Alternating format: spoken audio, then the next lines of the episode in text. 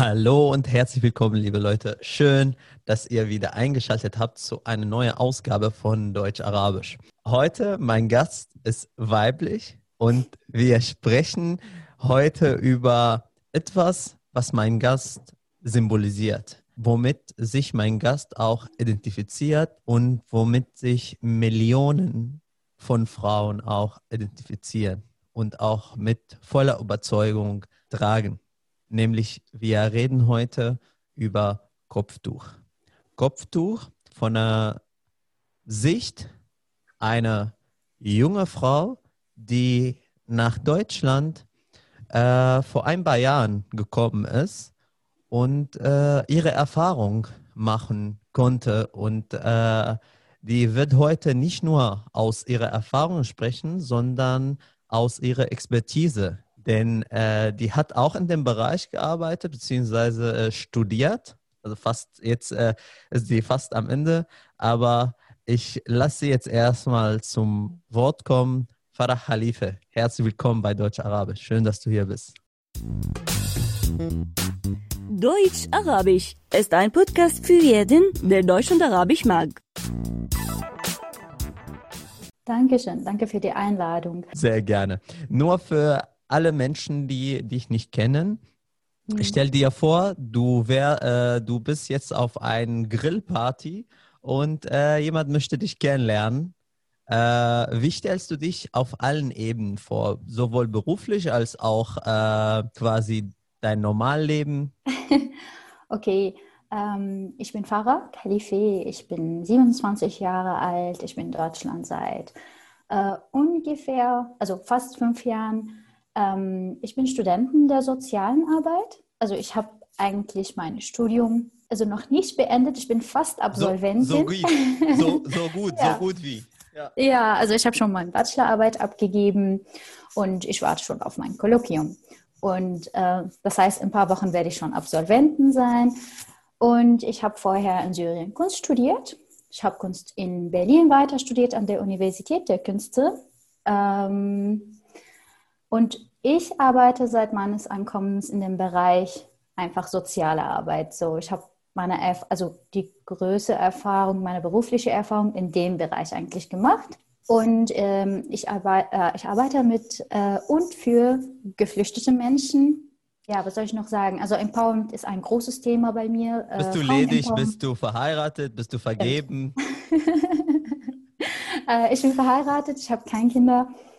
Und ja, ich, ja, das war's. Das war's. Ja, gut. Äh, ja, schön, äh, schön dass, äh, dass du die Einladung angenommen hast. Freut mich sehr. Vor allem Dingen, dass, ja. Äh, das wird äh, sehr, sehr interessant für ganz viele Menschen sein. Ähm, vor allen Dingen, weil wir heute über Kopftuch sprechen, aber uns äh, aus unserer Perspektive, äh, deine Perspektive vor allen Dingen, da äh, du ja nicht hier geboren bist, aber mit diesem Land äh, dich sehr gut identifizieren kannst. Und vor allen Dingen auch, du, äh, du bist äh, nicht als Flüchtling auch, soweit ich mich erinnere, hierhin gekommen, sondern als Studentin. Und ähm, wie du vorhin sagtest, du hast direkt gearbeitet. Farah, äh, damit wir direkt das Thema Kopftuch äh, anschneiden. Wie war es für dich, Kopftuch zu tragen? Wann hast du das erste Mal Kopftuch getragen? Und wir räumen direkt mit Vorurteile ab. Mhm. Wurdest, du, wurdest du gezwungen, Kopftuch zu tragen?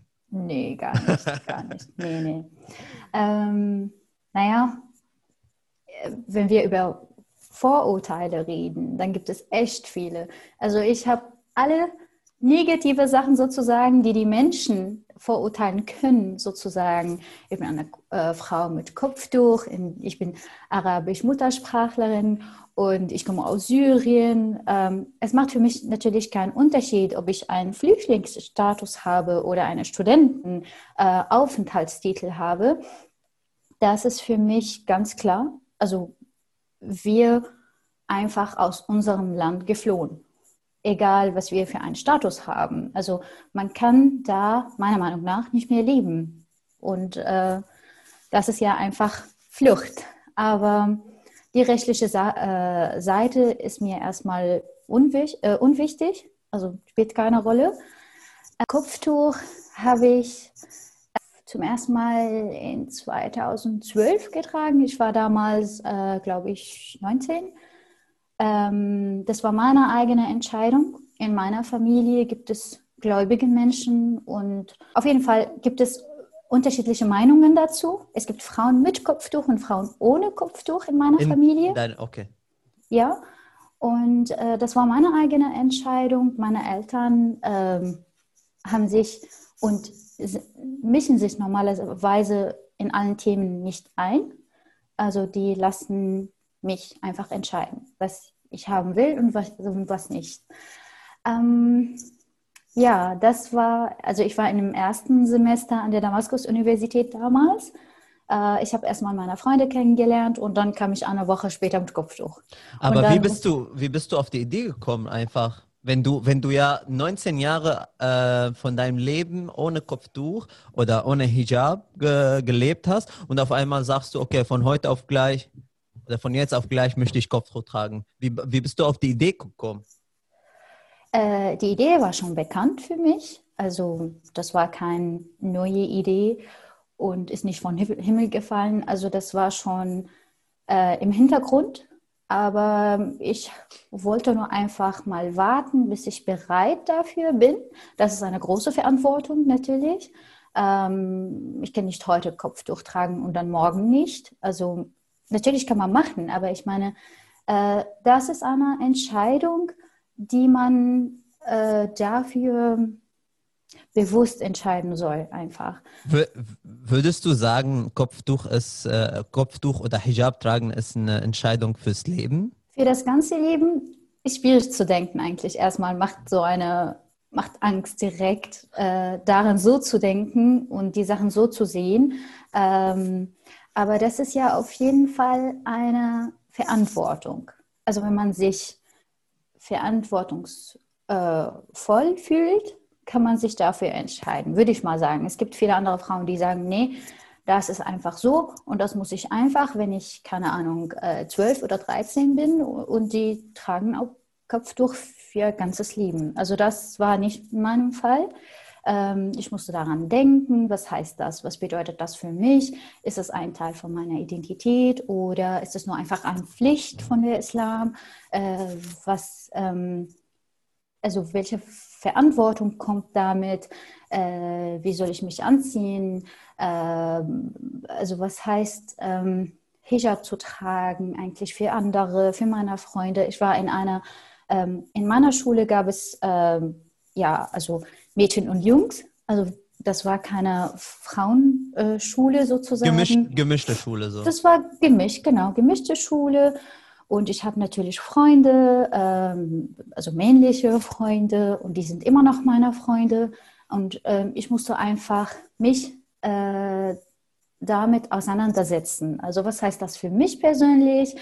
Natürlich gibt es Islam und äh, woran ich glaube, da gibt es aber auch die äh, Gesellschaft und wie ich mich mit den anderen unterhalte, äh, was ich darf, was ich nicht darf. Und das ist ja eine große Entscheidung sozusagen. Man muss sich vorher ähm, auseinandersetzen. Also das mhm. kommt nicht so einfach.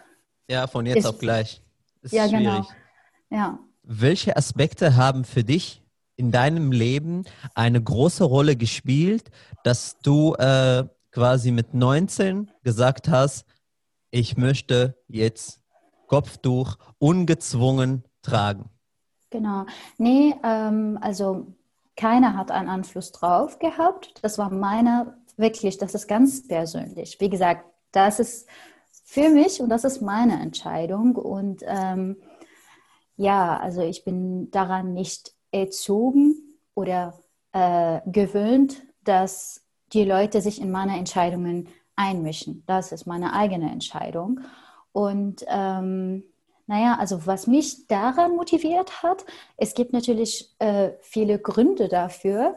Äh, wie gesagt, ich bin gläubig und das hat natürlich mit der Religion zu tun, aber das ist auch für mich eine Art von Respekt. Also ich respektiere meinen Körper, ich respektiere die Gesellschaft, äh, in der ich war, ich bin äh, zurzeit natürlich in einer anderen Gesellschaft, die anders denken, die anders ticken und die anders an Frauen denken, vor allem. Weil es gibt also viele Menschen, die anders denken und die, die ähm, aus anderen Gründen Kopftuch tragen.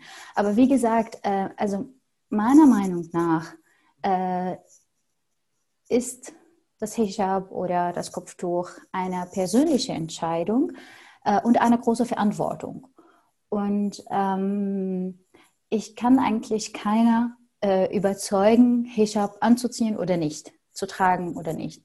Ähm, aber ja, ich glaube, das kommt von innen und ähm, das braucht vor allem viele Kenntnisse. Also man soll schon äh, von vorher wissen, was das bedeutet, was das für die Zukunft bedeuten könnte äh, und welche Verantwortung sich damit bringt. Also wie gesagt, man muss sich damit auseinandersetzen, bevor man sich entscheidet. Also das ist alles, was ich dazu sagen kann. Mhm. Danach äh, hast du damit gelebt, jahrelang auch in Syrien. Und dann äh, bist du äh, ja aus dem, aus dem bekanntlichen Grund äh, nach äh, Deutschland gekommen. Mhm. Und ich glaube, vielleicht, vielleicht, vielleicht lege ich falsch, aber ich glaube, damit hast du nicht groß gerechnet, dass äh, hier Hijab bzw. Kopftuch mit großer Ablehnung angesehen wird. Hast du eigentlich damit gerechnet, dass es so sein wird? Oder beziehungsweise war das für dich auch so? Hm, meine Erwartungen waren eigentlich eher neutral. Aha. Also ich war schon, ich habe mir natürlich ähm, ein bisschen Sorgen gemacht, aber nicht so großartig. Also das war gar kein, also das ist nicht das Problem. Also wir fliehen aus, ein, aus, aus dem Krieg. Also. Kopftuch ist erstmal unwichtig. Ne? Also das war nicht das Problem bei mir. Ähm, ich habe ja nicht, mich, ja, das, das war keine große Herausforderung oder Sorge äh, damals mhm. gewesen. Ich habe natürlich eine Erfahrung hier in Deutschland gemacht. Ähm, ob es positiv oder negativ ist, ist ja eine andere Sache. Aber meine Erwartungen waren eher neutral, würde ich mal sagen. Aber und keiner von, von deinem Freundenkreis, Familie, Mutter, Vater hat in dein Ohr so, sozusagen geflüstert, ey, Farah, pass auf, äh, Hijab wird da nicht gut angesehen und so weiter? Oder gab es keinen äußerlichen Einfluss? Nee, eigentlich nicht. Also nach Deutschland zu kommen und hier weiter zu studieren, war auch meine eigene Entscheidung, weil meine mhm. Familie sowieso nicht in Syrien waren, als ich nach Deutschland kam. Ähm, ich bin allein gekommen. Ich habe ein Visum beantragt, ich habe einen Master, äh, ich habe einen Studiengang äh, gesucht, Visum beantragt und dann bin ich nach Deutschland gekommen. Deswegen mhm. ähm, habe ich mich um anderen Sachen gekümmert und habe ich nicht, damit nicht so richtig auseinandergesetzt. Also ich habe nicht äh, gedacht, oh, okay, jetzt äh, werde ich nach Deutschland reisen. Was könnte das für das äh, äh Kopftuch bedeuten? Also ja. das war für mich damals kein Thema.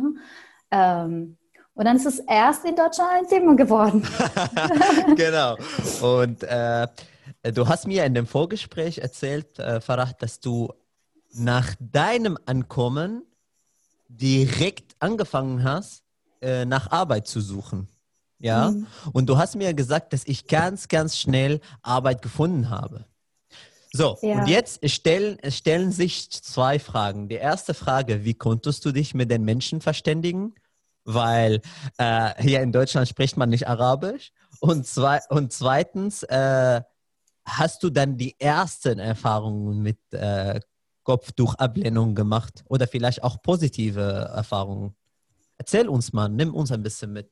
Naja, erstmal die Frage zu beantworten. Ähm, ich, wie gesagt, ich habe ein Visum beantragt. In der Zeit konnte ich äh, Deutsch lernen. Also das war nicht, äh, das war keine kurze Zeit. Die waren sechs Monate. Und innerhalb diesen sechs Monaten habe ich äh, äh Deutschkurse besucht und ich habe ein bisschen Deutsch gelernt. Dann äh, bin ich nach Deutschland gekommen und habe ich hier weiter äh, Deutsch weitergelernt. Und ähm, deswegen konnte ich äh, mit, den, mit den Menschen unterhalten, könnte ich Deutsch sprechen. Also was heißt Deutsch sprechen? Das war nur einfach ähm, die Basis, die man sagen kann. Hallo, ich heiße Farah und ich suche mir was oder äh, ich brauche das oder keine Ahnung. Aber ich konnte einfach mit den Menschen auf Deutsch kommunizieren. Das war schwierig, äh, eine sehr, sehr große Herausforderung natürlich. Ich war damals in Berlin und die Menschen in Berlin sind offen und nett und haben mir geholfen, Deutsch zu lernen, weil ähm, ich damals äh, allein finanziert habe und dementsprechend keinen Deutschkurs direkt besucht habe. So, ähm, also ich habe ähm, mit den Menschen einfach ähm, in einem Park oder auf die Straße, in der U-Bahn auf Deutsch unterhalten und dann habe hab ich also langsam Deutsch gelernt. Mhm. Und äh, wie ging es dann für dich weiter? Denn äh, du hast direkt nach einem Job gesucht, wie du gesagt hast, du hast dein Leben sozusagen hier in Deutschland selber finanziert, weil was, was schon mal sehr, sehr äh, großartig ist und auch zugleich sehr schwer. Äh, da musstest du theoretisch auch nach, nach, nach äh, Jobs suchen. Äh, was war dein allererster Job und wie bist du auf, darauf gekommen? Ähm, eBay Kleinanzeige hat mir sehr geholfen. Ich habe äh, einen äh, Post einfach veröffentlicht, dass ich aus Syrien komme, ich bin Studenten und ich suche mir Job äh, oder Kleinigkeiten, damit ich mich finanzieren kann. Und äh, ich habe geschrieben, was ich kann und was ich nicht kann.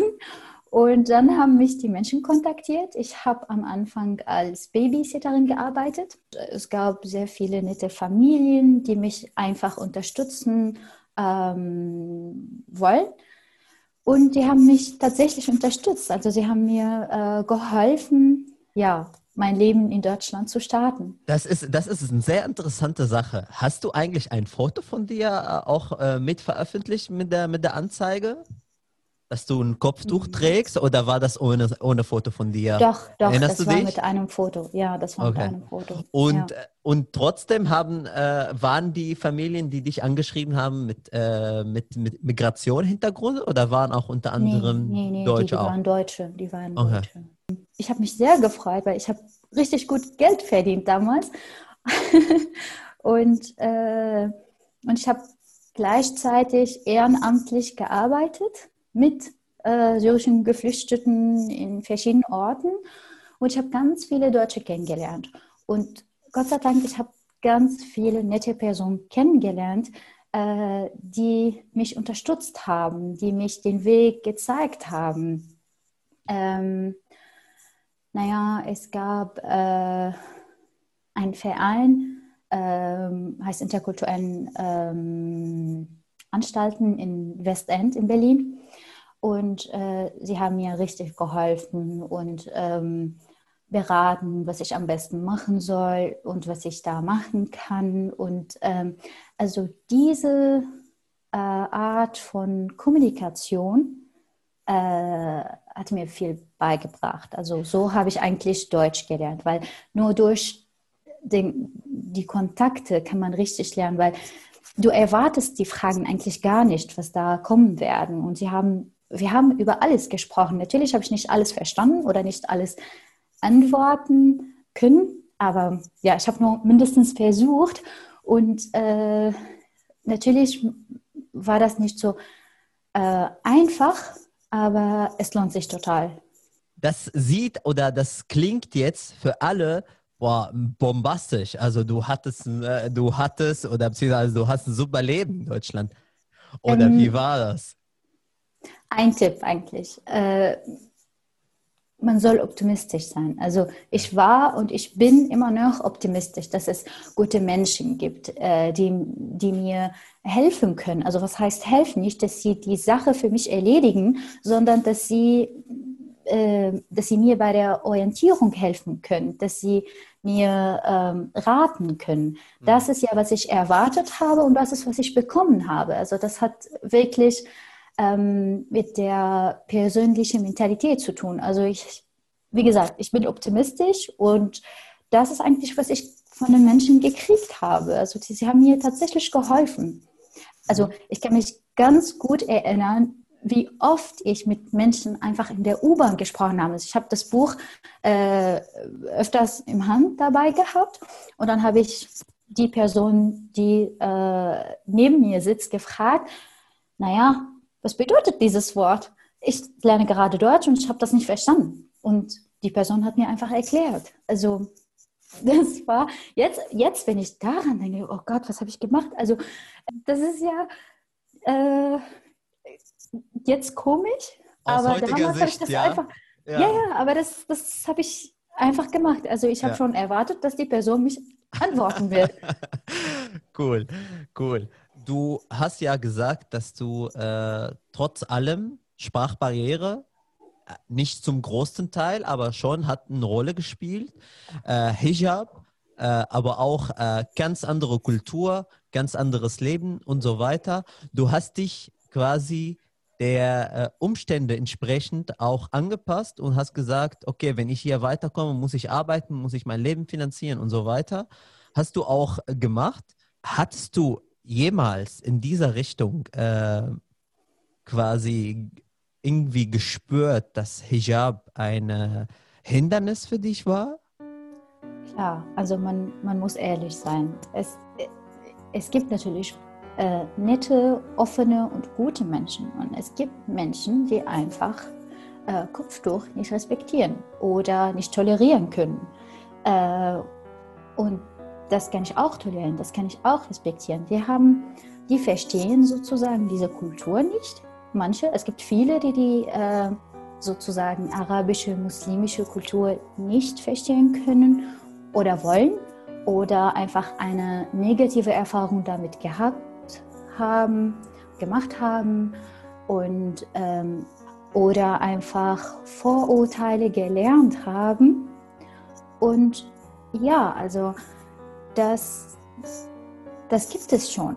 Und ähm, das kann man nicht ähm, ignorieren, aber man soll einfach lernen, wie man damit umgeht. Also das wird sich nicht ändern. Ich werde mit Kopftuch bleiben und sie, viele werden äh, für immer Kopftuch nicht akzeptieren. In dem Fall muss ich lernen, wie ich damit umgehen soll. Wie bist du umgegangen damit? Äh, das war natürlich nicht einfach. Ähm, ich habe auch mehrfach negative Erfahrungen äh, in Deutschland gemacht, aber das bedeutet nicht, dass ich sage, ja, okay, ich äh, bleibe ab jetzt zu Hause und dann das war's. Ähm, man soll sich positive Erfahrungen suchen. Äh, man soll sich erinnern an die positive Erfahrung, die die Person selbst gemacht hat. Also ja, ich habe positive Erfahrungen gemacht und negative Erfahrungen. Und dann, ähm, es gibt natürlich äh, nach einer Situation am Anfang ähm, negative Gefühle oder es ist ja manchmal traurig und manchmal stressig, aber ich, wenn ich verstehe, dass die anderen oder also die andere Person ähm, mich nicht akzeptieren will, so das ist keine, also diese Person akzeptiert mich nicht und es geht nicht um mich, es geht um eine andere, also das ist keine Person, persönliche Sache, sondern es geht um eine Mentalität, es geht um eine Vorstellung von Islam oder es Mhm. geht um eine Vorstellung von äh, Frauen äh, mit Kopftuch. Ja. Ähm, es geht um viele andere Sachen, ähm, die ich nicht ändern kann, die ich nicht zwingen kann. Also das ist ja nicht meine Rolle und das ist nicht mein Recht und das ist nicht, was ich machen kann. Und wenn du weißt, also das kann ich nicht, das ist größer als ich, dann kannst du damit einfach also, äh, leben. Das, das ist ja Akzeptanz auch. Also ich akzeptiere das. Aber meinst du, ähm, ich glaube, ich habe dich äh, sehr gut verstanden. Ähm, allerdings äh, denke ich, das, was du gerade machst, das trägt ja dazu bei, dass wir auch diese, dass wir diese Vorurteile aus der Welt schaffen können.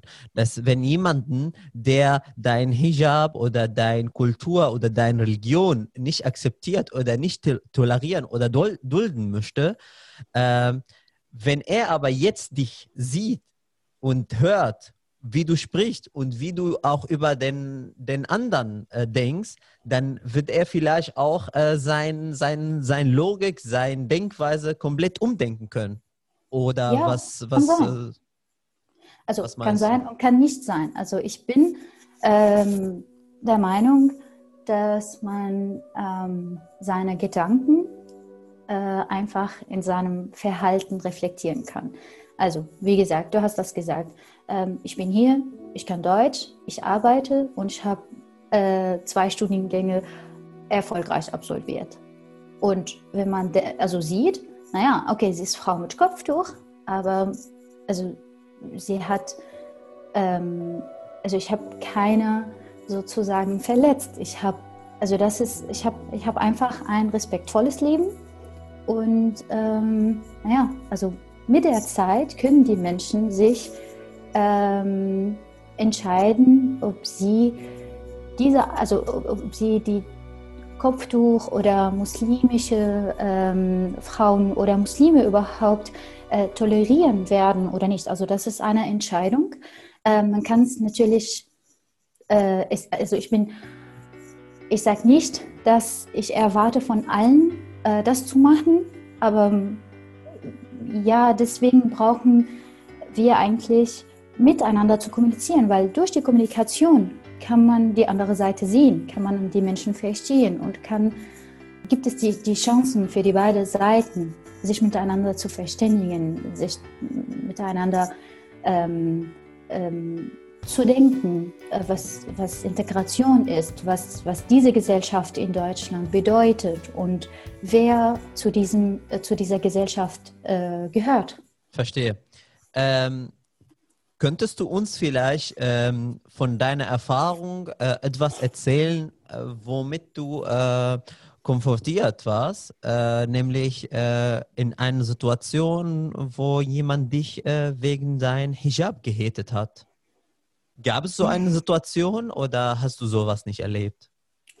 Doch, naja, ähm, es gab einmal, das, das hat mich wirklich beeinflusst. Äh, es gab äh, einmal eine äh, Mitarbeiterin an, der, an einer Fachhochschule und äh, sie war für die, ähm, für die Beratung zuständig, äh, für die, ähm, genau für, also spezifisch für das Praktikum, Praxissemester. Und dann, ähm, also sie war von außen so ruhig und also äh, sie hat die ganze Zeit gelächelt und so, aber äh, man denkt, dass sie nett ist, aber sie war eigentlich gemein. Sie hat mir gesagt, ja, ich weiß nicht, ähm, ob sie so mit einem Hijab ein, ein, ein Praktikum, äh, eine Chance für ein Praktikum haben können. Und äh, selbst wenn sie ein äh, Praktikumsstelle bekommen, heißt das nicht unbedingt, dass sie da äh, lernen dürfen. Äh, sie können da äh, vielleicht nur Kaffee kochen dürfen. Und dann war ich so schockiert. Warum? Ich bin eine qualifizierte Person für das Praktikum und ich habe schon vorherige Erfahrung. Also nicht alle Studierende haben vor dem Studium in dem Bereich gearbeitet. Ich habe tatsächlich gearbeitet und ich bin meiner Meinung nach, ich war schon qualifiziert und äh, ich habe das Recht auf Lernen. Und dann meinte sie, dass ich da Kaffee kochen werden und ich war so schockiert. Ich dachte, sie ist die Beraterin, sie, sie weiß mehr als ich und das ist so in Deutschland. Und ja, also ich war sehr traurig für ein paar Tage und ich habe eigentlich geweint, weil ich dachte, ja, jetzt komme ich zu Ende. Ähm, und ja, das war echt traurig wenn, wenn, wenn ich das mal sagen darf, da kommt mir wirklich die Kotze hoch, weil das ist so abartig, wenn jemanden, jemanden anderen auf einen Gegenstand reduziert. Nur weil du einen Hijab trägst, die reduziert dich auf diesen Hijab und die, und die, äh, die übersieht komplett, welche, Kompetenzen und welche äh, Begeisterung und Motivation du mitbringst, um dieses Praktikum zu bekommen. Und dann kommt sie und die zerstört dich einfach und ohne, ohne, ohne dass sie, ohne dass sie darüber nachdenkt, was sie eigentlich mit dir macht. Das ist so dermaßen abartig. Äh, sorry, wenn ich das jetzt sage und äh, mich aufrege, aber das ist einfach menschenverachtend. Das darf nicht Ja. sein. Egal, ob das mit Hijab, mit anderen Sachen, aber wie bist du, das ist, das, das bedarf sehr viel Stärke, dass du daraus auch wieder kommst und aufstehst und sagst, okay, ich bewerbe mich trotzdem. Ähm, ich habe eigentlich äh, wochenlang gewartet und daran also Gedanken gemacht, ob sie die Wahrheit sagt oder ob sie, also ob, ob, ob das ihre persönliche Meinung ist und ähm, ob sie das absichtlich macht oder ob sie wirklich äh, mir die, die Erfahrung anderen Frauen und anderen Studenten äh, vermittelt. Also das wusste ich eigentlich nicht. Und dann, ähm, und, und sie hat wirklich versucht, äh, mich zu überzeugen. Sie sagte, ja, ähm, Sie sind nicht die Erste, da kamen viele Studenten vorher und die haben an, äh, alle von äh, negative Erfahrungen äh, berichtet und deswegen äh, sage ich Ihnen doch. Und das war für mich, okay, das ist irritierend, weil ich hat, also ich dachte, das ist ähm, die Wahrheit, dass sie Mhm. sagt die Wahrheit und nicht, dass sie was anderes Ja, will oder ja macht. verstehe.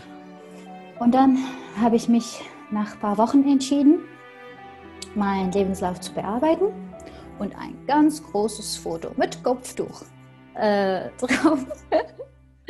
zu, äh, also wirklich am Anfang ein Foto mit Kopftuch und ich habe ganz klar geschrieben äh, in der E-Mail, dass ich mit Kopftuch bin. Wenn Sie damit ein Problem haben, dann äh, Sie können sich von Anfang an sagen. Also ich, ja, das war eigentlich meine Reaktion drauf. Ich weiß nicht, ob das äh, gut oder schlecht war, ob das, äh, ja, das war auf jeden Fall ergiebig. Also ich habe äh, nach ein paar Tagen äh, mehrere Angebote bekommen, dann habe ich mich für ein Praktikum entschieden.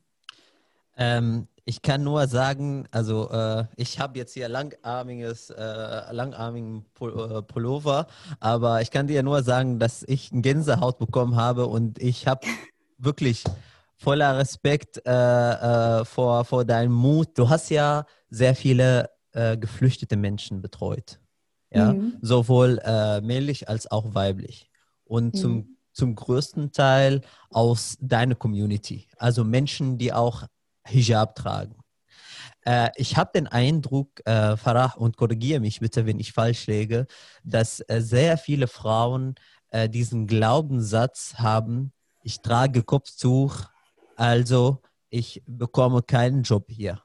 Ich trage Kopftuch, also ich habe wenig Chancen, ein, äh, einen Studienplatz zu bekommen. Ich trage Kopftuch, dann kann ich nicht irgend, äh, überall arbeiten. Und, und, Mhm. und.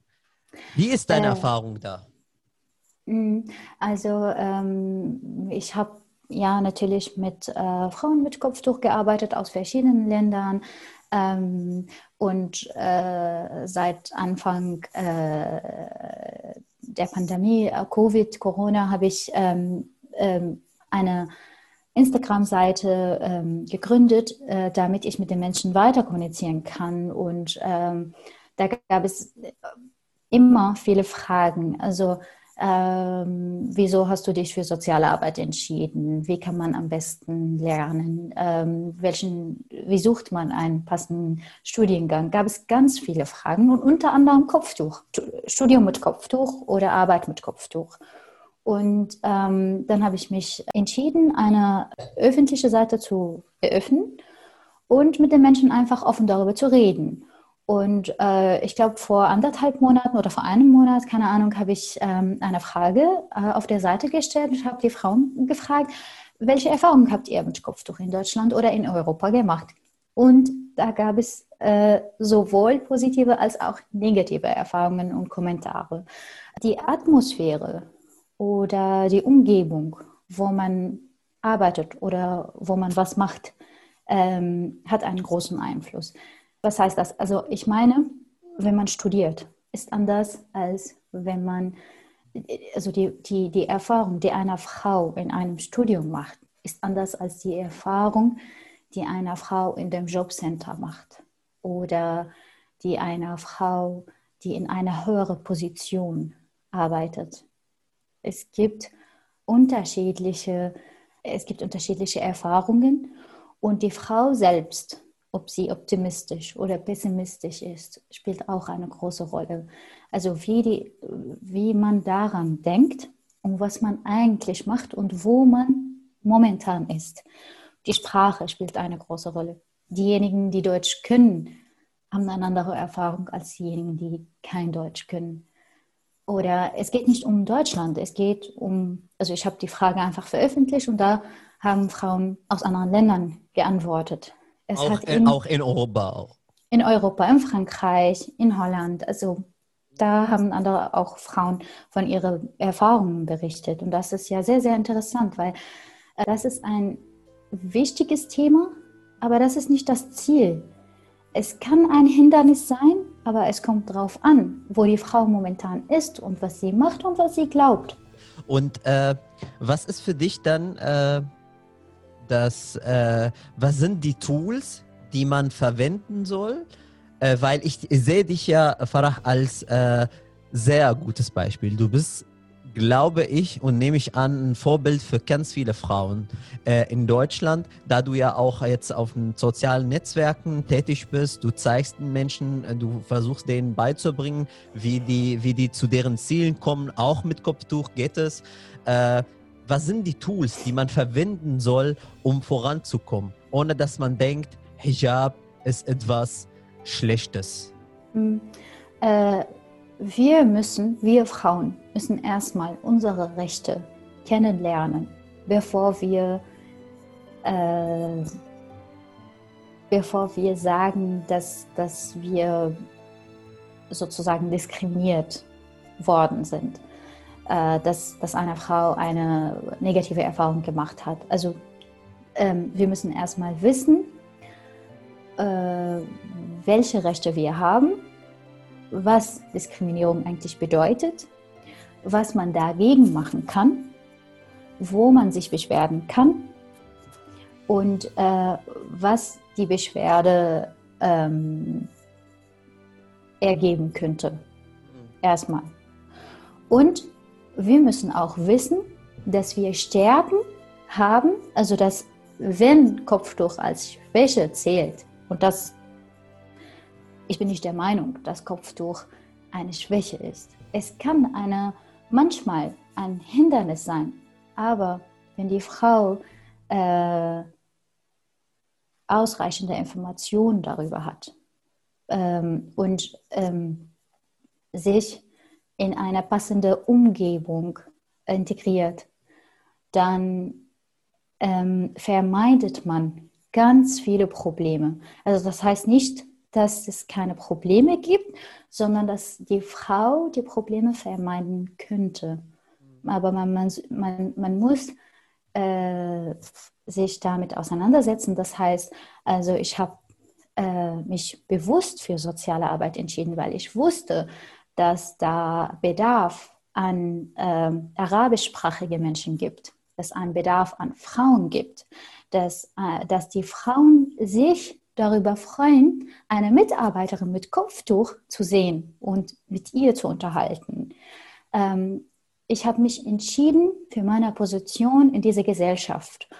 Und ähm, das war natürlich nicht einfach. Naja, da kommen jetzt, das, also jetzt hören viele Frauen äh, dieses Gespräch und sagen, ja, ich habe schon, keine Ahnung, äh, Informatik studiert oder Medizin studiert, ich werde jetzt meinen Studiengang nicht ändern klar, aber man sucht immer die beste Möglichkeit oder die beste Chance für sich. Naja, man kann mit einem internationalen Team arbeiten, man kann in einer internationalen Firma arbeiten. Es gibt ganz viele Lösungen. Es geht nicht um, äh, also man soll sich nicht selbst beschränken.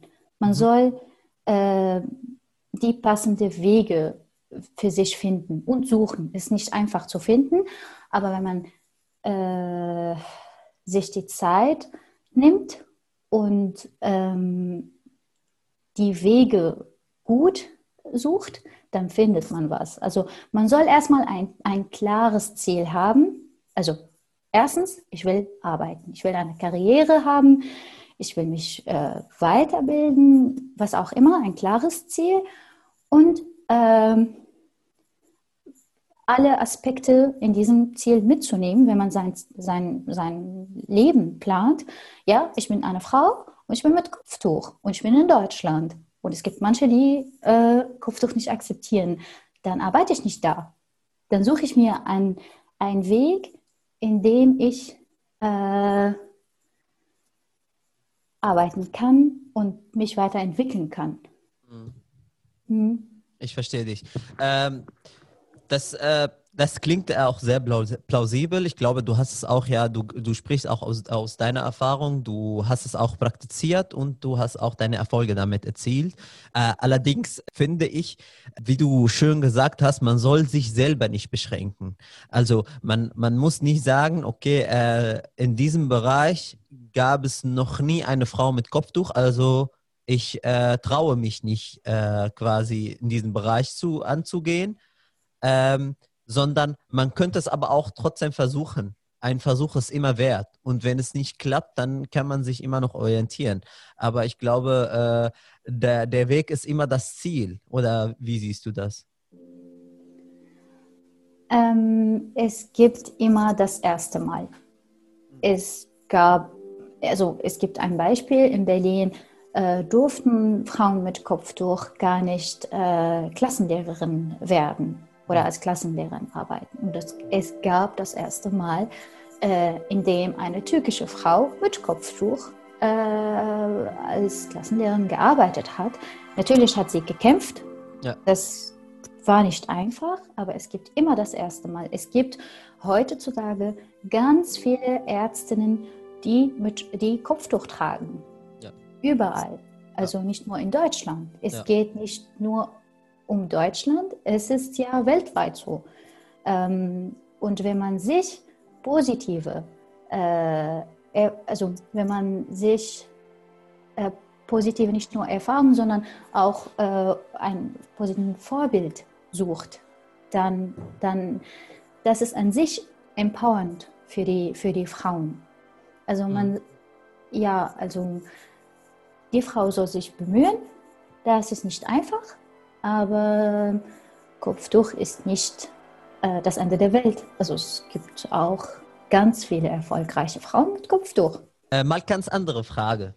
Äh, hm. Was oder wie siehst du äh, es, wenn äh, Frauen, auch die äh, nach hier hingekommen sind, nach Deutschland, Europa, Frankreich, whatever, gekommen sind und aber äh, nach, nachdem sie mit Kopftuch so ausprobiert haben, äh, irgendwann zu dem Entschluss gekommen sind, das Kopftuch abzulegen, weil sie der Meinung sind, mit, mit ohne Kopftuch komme ich besser voran.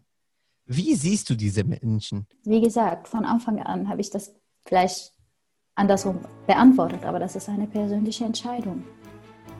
Jeder hat seine eigenen Gründe, jeder hat seine eigenen Umstände. Das ich kann nur für mich entscheiden. Ich kann nicht für andere entscheiden oder verurteilen. Also wenn ich sage, ähm, dass, ich, dass, dass, äh, dass mich ärgert, dass andere Menschen Vorurteile haben, bedeutet das nicht, dass ich anderen verurteilen darf. Also tolerieren ist tolerieren. Hm. Hast du schön gesagt. Vielen Dank, vielen Dank für deine, für deine ehrliche Statements, äh, die du abgegeben hast und für, für die Erfahrung und für die Geschichten, die du uns äh, erzählt hast und äh, dass du uns so quasi in deinem Leben mitgenommen hast. Das war sehr lehrreich und informativ und inspirierend auch.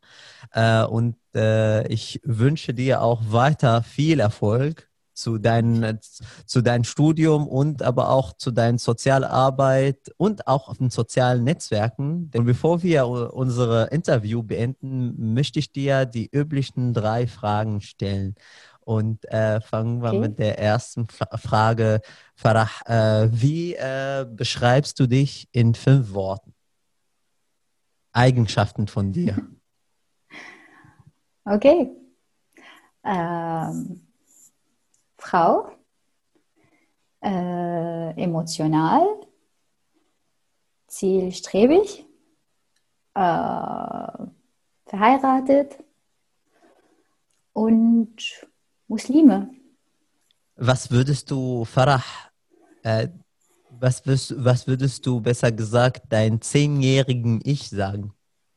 Versuch mal, einfach die Zeit zurückzudrehen und äh, zu Farah mit zehn Jahren zurückzugehen und ihr etwas sagen. Was würdest du ihr sagen?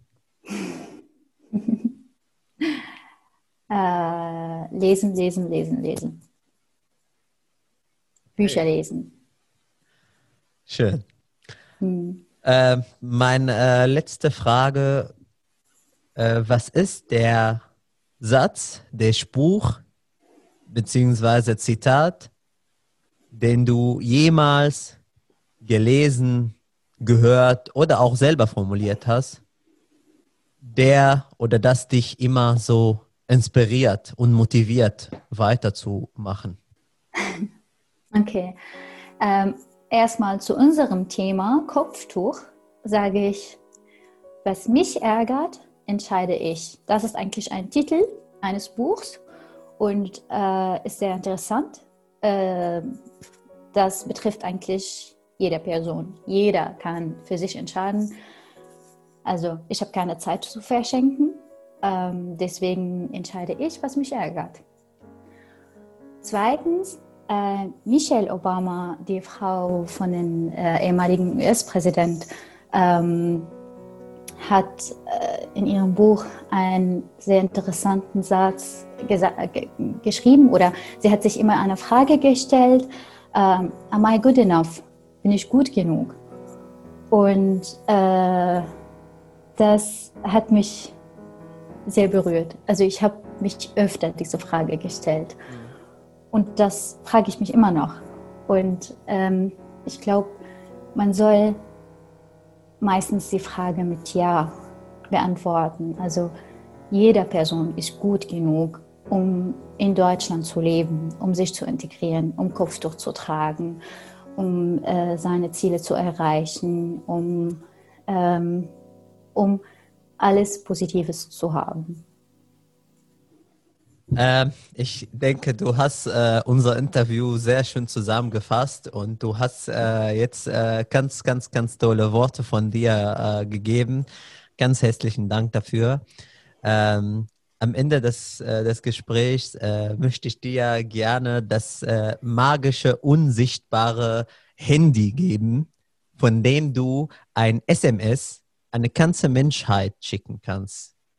Eine SMS, die alle Menschen da draußen erreichen kann. Egal, welche Sprache sie sprechen, egal, welche Hautfarbe sie haben, egal, wo sie auf, diese, auf diesen Kugel leben, die werden diese SMS bekommen mit einem Satz.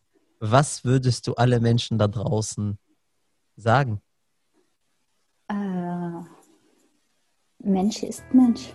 Also egal, welche Hautfarbe äh, der Mensch hat, egal welche Glaube, welche Religion, welche äh, Zugehörigkeit, welche Staatsangehörigkeit. Mensch ist Mensch. Deswegen ist es ähm, klar, dass wir ein, einander respektieren sollen, müssen, dürfen und einander tolerieren sollen. Mit diesen äh, schönen, inspirierenden und äh, äh, zum Nachdenken anregenden Worten äh, würde ich das Interview mit dir, Farah Khalife, enden. Ich bedanke mich sehr bei dir für deine Zeit und für das schöne Gespräch. Und äh, ja, vielen Dank. Dankeschön. Es hat mich sehr gefreut, äh, als äh, Gast bei dir sein zu dürfen und mit dir zu reden. Vielen, vielen Dank. Und ihr, liebe Zuhörer, Zuschauer, ich hoffe, dass ihr, euch die Folge gefallen hat. Schreibt uns gerne in den Kommentaren äh, eure Meinung dazu und ich werde auf jeden Fall äh, einen Link zum äh, Instagram auch verlinken, sodass, äh, sodass ihr auch äh, gerne äh, mit Farah auch in Kontakt treten könntet. Ich wünsche euch ganz viel Gesundheit, viel Erfolg und jetzt sage ich Beats. Das war's schon wieder mit Deutsch-Arabisch. Bis bald كان معكم عامر في عربي ألماني. استنونا بالحلقات الجاية.